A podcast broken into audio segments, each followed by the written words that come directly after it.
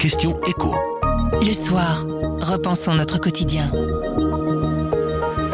Le mois dernier, les États-Unis ont pris toute une série de mesures pour rendre encore plus difficile l'exportation vers la Chine de puces électroniques ou d'éléments qui permettent de fabriquer ces puces, ce qui a suscité une interrogation au sein du service économie. Les États-Unis ont-ils déclaré la guerre économique à la Chine? On y répond avec Dominique Burns. Je m'appelle Pierre Fagnard et vous écoutez la question écho du soir.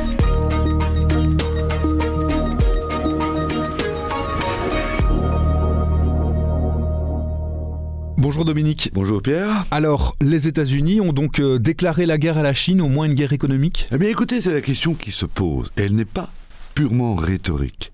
Elle se pose beaucoup dans les grands journaux financiers internationaux. Récemment, un commentateur disait voilà, une guerre a été déclarée par une, la plus grande puissance à une puissance émergente et personne ne s'en est rendu compte.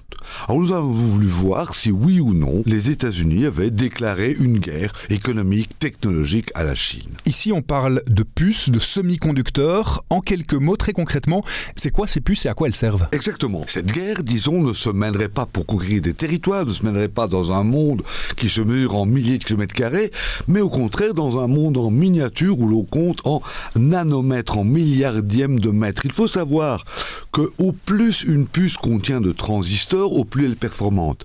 Donc au plus la distance entre ces transistors est étroite et réduite, au plus la puce est performante. Et cette, euh, ces distances se mesurent en nanomètres. Les puces les plus performantes sont des puces où la distance sur les transistors est inférieure à 14 nanomètres. Elle peut être de 3, de 4, de 5, de 7, de 8 nanomètres. Et c'est dans ce monde-là donc qu'il faut s'interroger sur l'annonce faite le 7 octobre dernier par les États-Unis, par l'administration Biden, en fait, d'interdire l'exportation vers la Chine, la vente à la Chine des puces les plus avancées.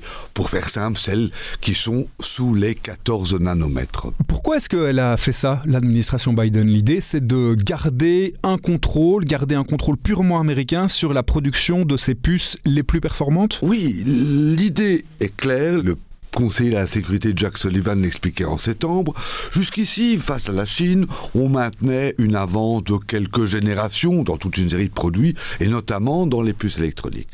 Mais désormais, dit-il, ce n'est plus suffisant. Nous devons maintenir un écart absolu et fondamentalement freiner le développement technologique de la Chine.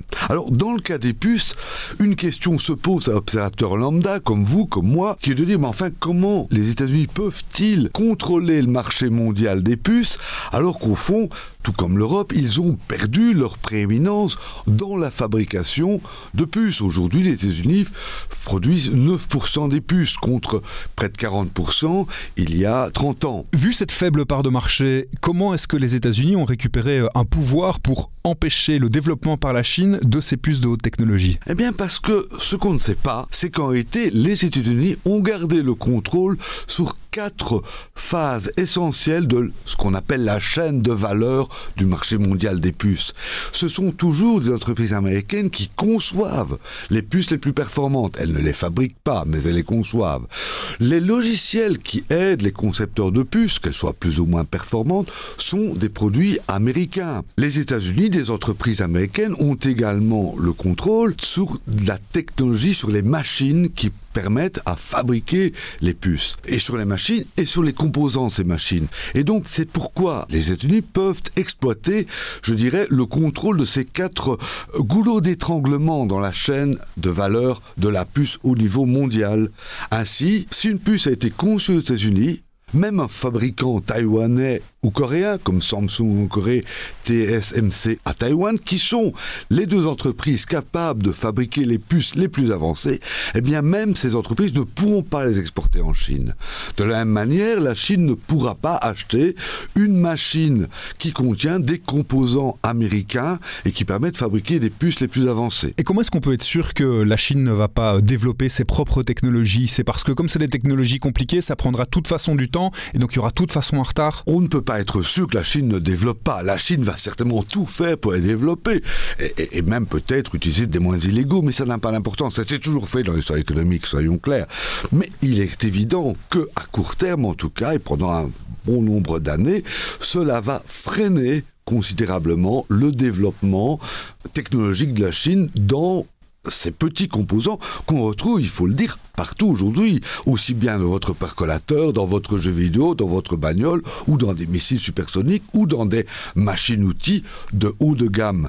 Alors c'est clair, la Chine pourra toujours acheter et fabriquer des puces les plus simples, celles qui vont dans les jeux vidéo ou dans le percolateur, mais elle aura beaucoup de mal, et elle ne pourra plus en acheter aujourd'hui, et aura sans doute beaucoup de mal à développer une production nationale de puces les plus avancées. Pour terminer, le but de l'administration Biden, c'est quoi? C'est d'étrangler la Chine, entre guillemets, ou de renationaliser toute une partie de la production Il faut bien comprendre qu'il y a une volonté américaine de relocaliser la production les plus, les plus avancées aux États-Unis. Ça, c'est clair.